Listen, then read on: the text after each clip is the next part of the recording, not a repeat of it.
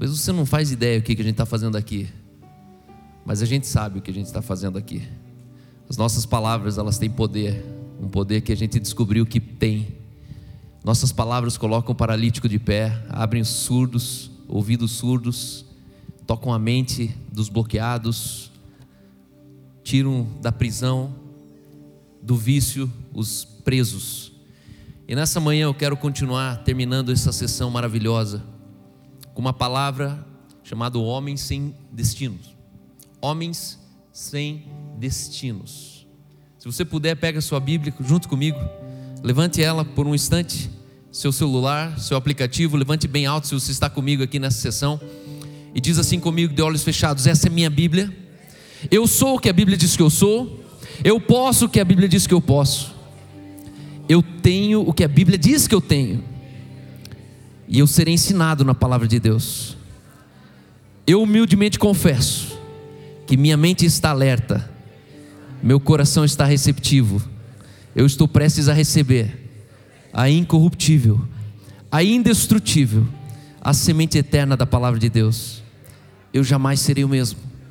Nunca, nunca, nunca, eu jamais serei o mesmo em nome de Jesus.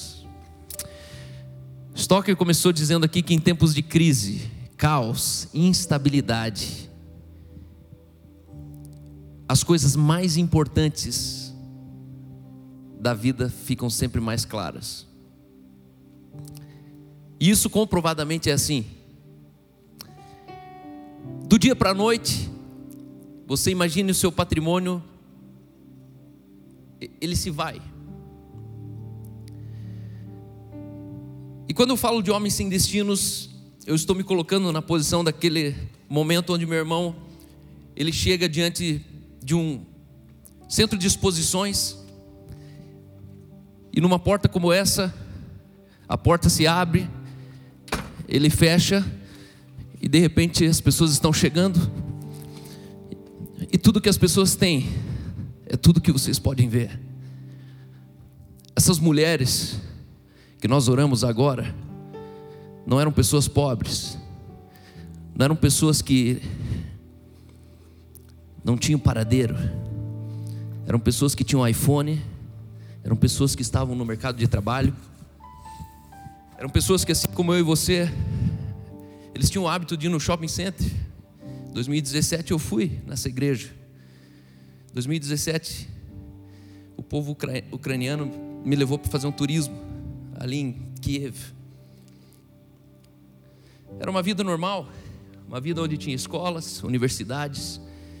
Me levaram no centro, naquela praça, onde em 97, se eu não me engano, houve um grito de independência, onde os jovens ocuparam os lugares altos daquela cidade. A vida era normal. Eles tinham carros, sete lugares tomar banho. Era parte do cotidiano deles. Uma coisa é você ajudar os pobres. Pobre não tem o que perder. Outra coisa é você ajudar alguém que quando entra no carro ele pede licença, deixa o carrinho ali fora, porque não precisa daquele carrinho. A riqueza daquela mulher dizendo: Não, deixa o carrinho aí, não precisa do carrinho não. E de repente, eu confesso que duas semanas a única imagem que me vem na mente são 5 mil pessoas. E da noite para o dia, tudo que você tem está aqui. Você não tem por que acordar. Você não tem por que dormir. É engraçado que dá a impressão que guerra é bom para Covid. Porque de repente não tem hospital e não tem mais gente com Covid. E as máscaras? No fundo, dane-se as máscaras. Para que se proteger daquilo que na verdade morrer talvez seria uma opção interessante. Da noite para o dia, tudo que você tem termina num colchonete. Essa é a realidade de milhões de pessoas, não de milhares, de milhões de pessoas. A cidade não tem mais luz, o gás está sendo comprometido. Tomar um banho se tornou um grande desafio. A única coisa que ainda tem são alimentos, água e só. Até o banheiro é difícil de usar. Escovar o dente já se tornou um privilégio, porque alguns não podem escovar o dente, não tem banheiro para todos. E durante essas duas semanas, eu tenho refletido o que realmente a vida importa. E quando eu falo de homens sem destinos, eu estou me referindo ao homem que está ocupando esse colchonete. Eu estou me referindo a pessoas que nessa manhã não tiveram a oportunidade de levantar, sair de casa e ir para algum lugar, porque não tem um lugar para ir. Pessoas que estão nesta hora, com milhares de pessoas ao lado, na frente e atrás, dormindo debaixo do mesmo pavilhão, sem saber o que será de amanhã. Imagine que da noite para o dia, você só tem uma alternativa: o futuro. Em um colchonete você só tem uma esperança o socorro. Existe uma esperança, o socorro, vai vir socorro. Em cima de um colchonete você tem um só patrimônio: é a roupa do seu corpo. Nem o carrinho não cabe. Da noite para o dia, você pode até perder todo o seu sucesso, mas você nunca perderá o seu valor. Existem pessoas valorosas, existem depósitos, tesouros que estão ocupando lugares de colchonetes. Meu pai um dia era essa pessoa. Meu pai um dia era como uma dessas crianças que você olhou no olho e, e orou por elas. Só que meu pai abençoou nação. Meu pai abençoou cidades. Sendo um homem que um dia aparentemente estava sem destino. Se você trouxe sua Bíblia, abra, abra comigo Efésios 2, 16 a 22. Efésios 2, 16 a 22. Para isso, vamos colocar de pé. Vamos fazer essa leitura juntos. Efésios 2, 16 a 22. E esse é o texto dessa manhã. Eu quero ser breve. O tempo está avançado. E você com certeza já recebeu aquilo que Deus tinha para falar com você. Eu estou aqui preocupado com o que Deus tem para falar para você, não o que eu penso, ou acho, ou imagino. Vamos ler juntos. Mas Deus, Ele reconciliou ambos em uma só carne com Deus por intermédio da cruz, destruindo por ela a inimizade. E vindo Deus evangelizou a paz a vós outros que estáveis longe e paz também aos que estavam perto. Por ele, ambos temos acesso ao Pai em um espírito. Por ele, ambos temos acesso ao Pai em um só espírito. Assim já não sois estrangeiros e peregrinos, mas concidadãos dos santos. Sois da família de Deus, edificados sobre o fundamento dos apóstolos e profetas, sendo eles mesmo Cristo Jesus, a pedra angular, o qual todo o edifício bem ajustado, ele cresce para santuário dedicado ao Senhor, no qual temos também vós juntamente estáis sendo edificados para a habitação de um Deus no Espírito, o qual também vós juntamente estáis sendo edificados para a habitação de um Deus no Espírito. Pai, obrigado por essa manhã. Obrigado pela tua palavra que mais nos motiva do que nos abate. Obrigado pelas Suas palavras que nos consolam, Tuas palavras que impulsionam a gente num momento de esperança, mesmo quando aparentemente as luzes se apagaram. Pai, nessa manhã, eu oro para que todos, sem exceção, saiam daqui melhores do que entraram. Eu oro para que o Teu Espírito encha eles com a vida que há no Teu Espírito. Que nessa manhã, Senhor, a gente saia daqui certos para onde estamos indo que nós nessa manhã, Senhor, saiamos daqui, Pai, certos de que nós somos homens com destinos. Em nome de Jesus. Amém. Amém. Você pode sentar. Você imagine que quando você tem você tem um colchonete, há quem pense que você está sem destino.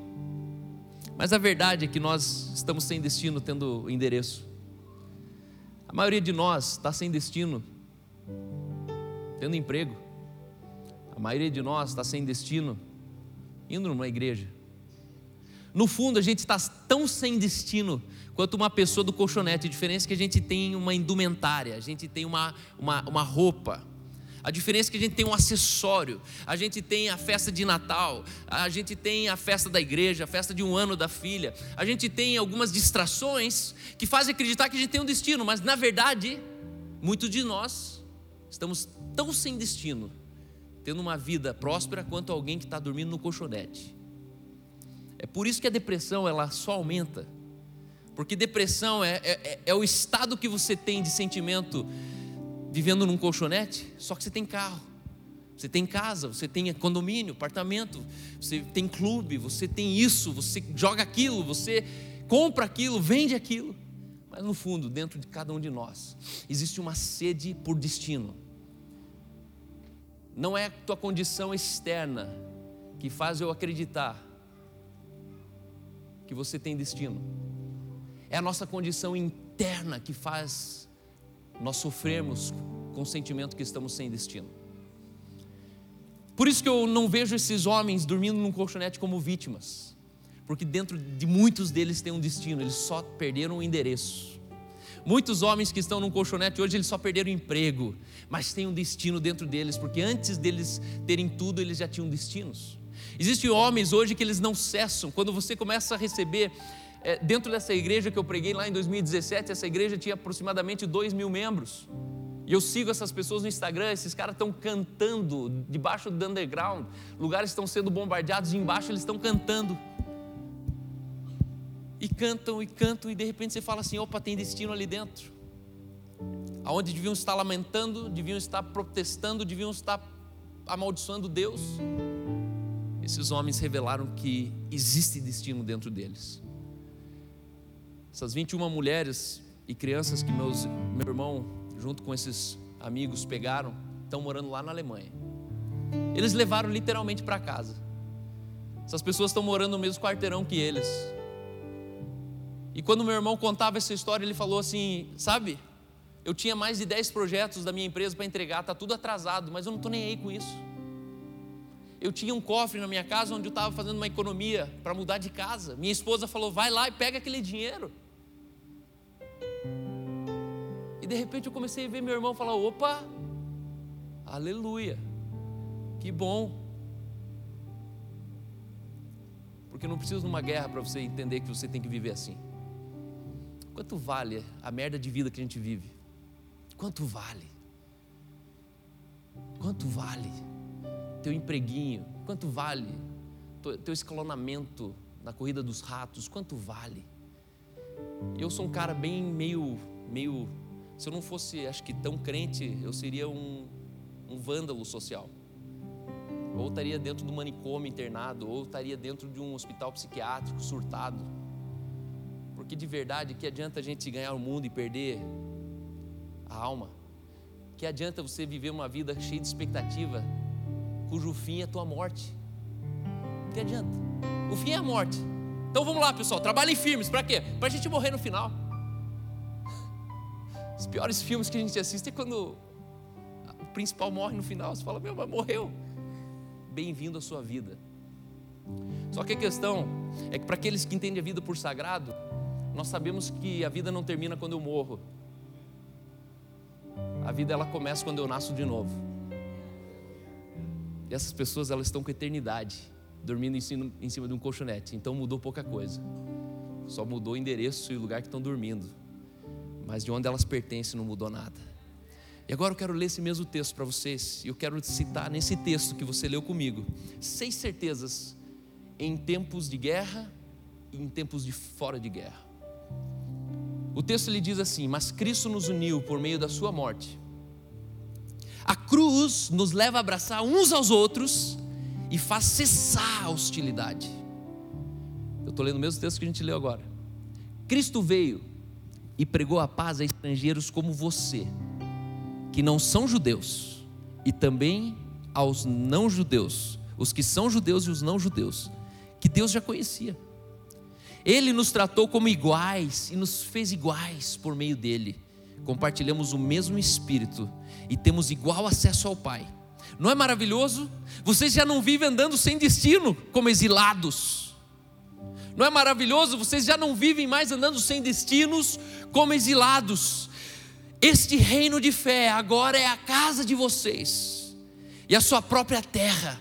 Vocês não são mais estrangeiros nem gente de fora. Vocês pertencem ao reino e com todos os direitos que o seu nome cristão permite.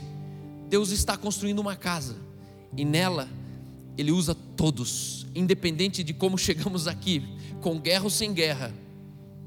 Ele usou os apóstolos e os profetas como fundação desse reino. E agora usa você e a mim, colocando-os como pedra por pedra. Um santo templo de Deus está sendo construído e todos nós neles incluído, um templo onde Deus está de fato em casa. Esse é o texto da mensagem de Efésios 2, 16 ao 22. Esse texto está me dando seis certezas em tempos de guerra. Primeiro, Deus está em casa.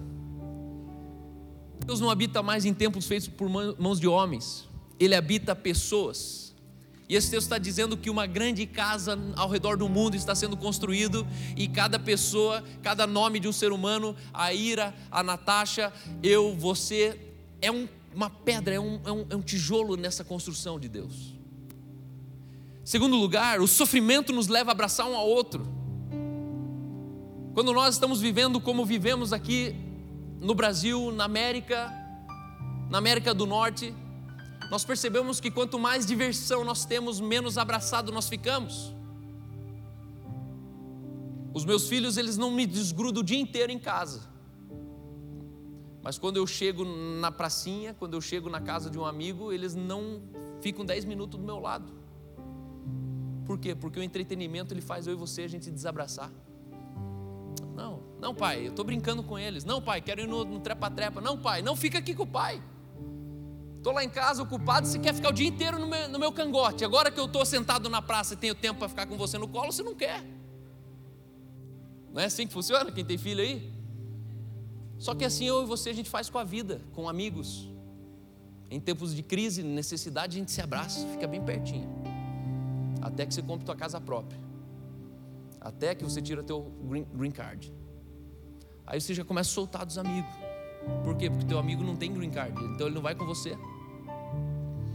Esse texto está dizendo tempos de crise nos faz abraçarmos uns aos outros. Terceiro, o sofrimento cessa a hostilidade. Esse texto está me dizendo que a hostilidade não é em tempos de guerra, é fora de guerra. O sofrimento, ele cessa a hostilidade. Qual que é o nosso medo?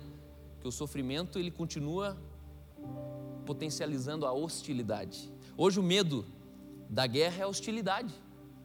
Mas esse texto que nós lemos aqui está dizendo o sofrimento ele cessa a hostilidade. Aquilo que é hostil ou é desmascarado ou é aquele que está abraçado debaixo de você. Ele era hostil, agora você está abraçado. Nossa, então ele não ataca mais, ele não xinga mais. Por quê? Porque o sofrimento nos leva a nos abraçarmos mais. Em quarto lugar, esse texto está nos dizendo que em tempos de guerra nós não andamos mais com homens sem destinos, exilados. Nessa manhã, talvez você morando na sua casa, vivendo o seu cotidiano, sonhando sonhos maiores, grandes. Você só tem uma condição melhor que eles, mas está tão exilado contra quanto um país de guerra. A nossa sociedade, quando você dá um raio-x na sociedade, nós estamos vivendo exilados.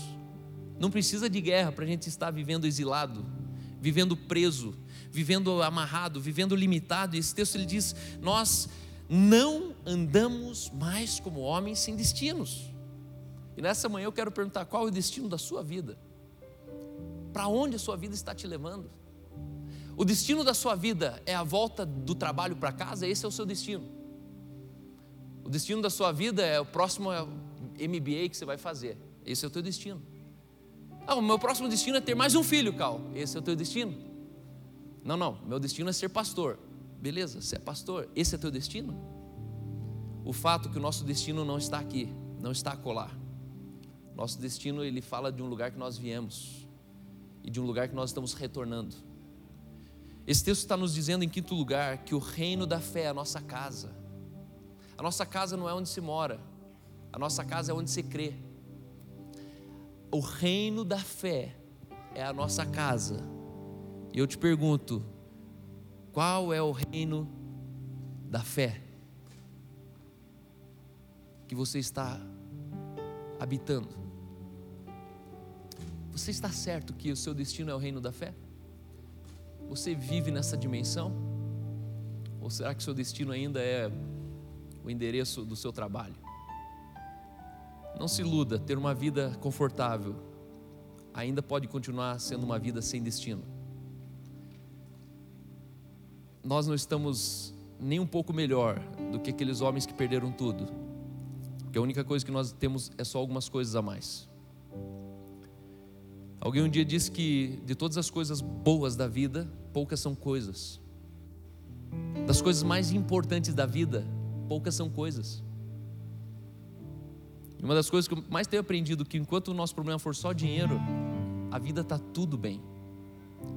Só que ela começa a ficar não tão bem quando nem o dinheiro mais compra. Dinheiro não cura um diagnóstico, dinheiro não traz de volta para casa um marido vagabundo, que da noite para o dia ele abandonou você, dinheiro não traz um filho das drogas de volta. Ah, existem muitos problemas que uma fortuna não resolve. Foi com uma fortuna que Steve Jobs foi sepultado. Porque das coisas mais importantes da vida, poucos são coisas, por isso esses homens não são vítimas. Esses homens são heróis. Talvez eu e você hoje, com a casa que nós temos, com o carro que nós temos, com o conforto que nós temos, nós talvez estamos numa condição de muito mais vítima do que esses homens que estão apenas sem coisas, mas têm uma casa de fé, têm um destino. E em último lugar, eu quero lembrar para vocês que vocês são as pedras do edifício da casa de Deus. O seu destino ele aponta para o edifício que Deus habita. Eu quero dizer, entre num novo lugar. Quando a gente terminou de falar sobre os visitantes hoje, nós estamos dizendo bem-vindo ao reino invisível de Deus. Nós estamos te chamando para dentro de um lugar. Esse lugar é imaterial. Esse lugar ele é provado por um sentimento. Esse lugar é um lugar onde você pode perder todo o sucesso da sua vida, mas nunca vai, alguém vai poder tirar o valor que você tem. Você é a habitação da casa de Deus. Quantos entre nós hoje, sem guerra, estão tão sem destino quanto aqueles que nesta noite vão voltar para os seus colchonetes? É com você que eu estou falando nessa manhã. Talvez você está com tão sem destino existencial quanto alguém que vai voltar para o colchonete ainda hoje. Só foi até o banheiro. Deus quer imprimir um destino em você nessa manhã. Deus quer te dar um caminho. Tony, Deus quer te dar um caminho. Você tem sentido assim? Eu declaro que há um destino para você. Teu futuro é glorioso. Porque é um caminho que não foi homem que construiu, não foi pedra que pavimentou mas foi uma palavra, uma promessa, uma oração daqueles que você talvez nem viu orando. Eu declaro um destino aberto. Eu declaro sobre vocês um caminho aplainado. Eu declaro que todos os obstáculos da sua existência eles vão ser postos de lado, seja a reputação de um pai, a projeção de uma mãe sobre você, seja o desejo de um marido sobre você, seja uma cultura que você pertence, que você sabe que não deveria pertencer porque ela te atrapalha. Nessa manhã eu quero dizer: você vai ser liberado para sair daqui como um homem de destino, onde o teu lugar de segurança não é mais na tua casa, o teu lugar de segurança é naquilo que você deposita tua fé, uma casa edificada de fé, que podem te tirar tudo, mas nunca vão tirar a casa de fé que você carrega, nunca vão tirar a habitação do Deus que você hospeda, nunca vão roubar de você aquilo que você pode sair de um país, chegar no outro e começar tudo de novo. O meu pai é fruto de, de uma família que colocou dentro dele valor tamanho, que ele podia quebrar dez vezes, dez vezes ele ia começar de novo e ia dar certo de novo. Aquilo que se constrói dentro de você, ninguém rouba. Por isso não tenha medo quando roubarem fora de você. Por isso não tenha medo quando você perdeu seu patrimônio por algum negócio que não deu certo. Porque ainda que te tirem dez vezes, dez vezes o reino que está dentro de você, ele constrói de novo. A Alemanha é fruto desse país que um dia estava destruído. Singapura é fruto de um país que estava destruído. E em pouco tempo, a riqueza de dentro das pessoas levantava o país de novo. Isso é comprovado. Vamos colocar de pé.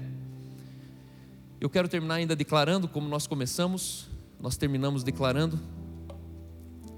E se você sentir a vontade, feche ainda os teus olhos. Eu quero fazer uma declaração específica para você. Diz assim comigo: Eu declaro que tudo que não se alinha com a visão de Deus para minha vida está sujeito a mudanças, problemas, doenças,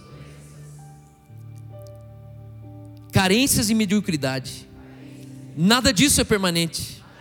São apenas circunstâncias temporárias.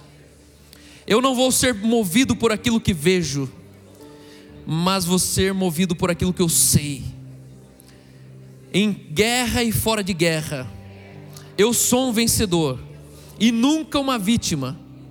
Eu declaro que eu tenho um destino e eu declaro nessa, no... nessa manhã que eu vou viver para esse destino. Eu não vou me tornar tudo, eu vou me tornar tudo que Deus me criou para ser. Por isso eu declaro: Aleluia, Aleluia e Aleluia. Amém.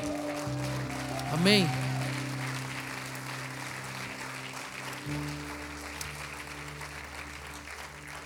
Obrigado, Jesus, por essa manhã. E nós queremos render tributo a um país que aparentemente está sendo injustiçado. Mas assim como você endureceu o coração de Faraó, e você amoleceu o coração de Faraó, assim não existe um rei da terra que é soberano e poderoso, maior acima do que aquele que reina sobre todas as coisas. E nessa manhã nós não queremos que a guerra pare, mas queremos, que o reino se revele que os filhos da luz, eles brilhem no meio das, da escuridão. Que o mundo experimente um novo tempo de revelação. Avivamentos, avivalistas, que a tua palavra ela atravesse a religião e que uma guerra improvável revele os filhos da luz em todos os cantos dessa terra. Use esse tempo na nossa história. Use esse tempo na minha história Nessa manhã, Espírito Santo, eu declaro que cada família aqui é bendita na terra. Eu declaro que vocês têm uma posse que foi depositada em Abraão, que chegou até a mim e a você. Você é bendito na terra. Declaramos que cada ucranino é bendito na terra. Declaramos, Pai, que nessa manhã nós saímos daqui com um destino claro da casa de fé e do reino que nós pertencemos. Por isso, que ainda que eu perca, que eu ganhe, aquilo que o Senhor me deu, só o Senhor pode nos tirar. E por isso, louvado seja o nome do Senhor. Que o Senhor te abençoe e te guarde. Que o Senhor faça resplandecer a luz do seu rosto sobre você, sobre tua casa, sobre os teus negócios, sobre o teu futuro e ministério. E que a paz que excede todo entendimento te guarde como um homem de destino, morando num colchonete ou num palácio. Que você apenas seja aquele que carrega um destino dentro de você, em nome de Jesus. Amém. Amém e obrigado.